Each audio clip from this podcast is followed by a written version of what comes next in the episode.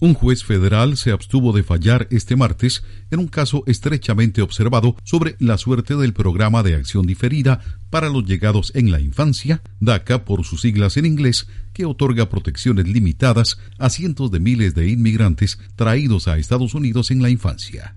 El juez federal Andrew Heinen fijó un plazo hasta principios de abril para que los abogados de ambas partes presenten más información. Texas encabeza una coalición de estados gobernados por republicanos que buscan invalidar el programa DACA, instituido en 2012 por el entonces presidente Barack Obama. Los defensores legales del programa son la Defensa Legal Mexicano-Estadounidense, MALDEF y el estado de Nueva Jersey. Los beneficiarios de DACA, que actualmente son más de 600.000, tienen un plazo extendible de dos años en el que están exentos de la deportación y reciben un permiso de trabajo y número de seguro social. Uno de los requisitos para acceder al programa es no tener antecedentes criminales.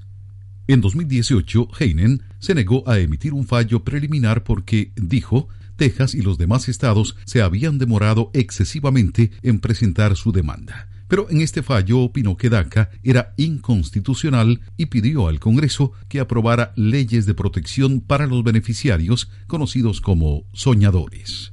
Tony Cano, Voz de América, Washington.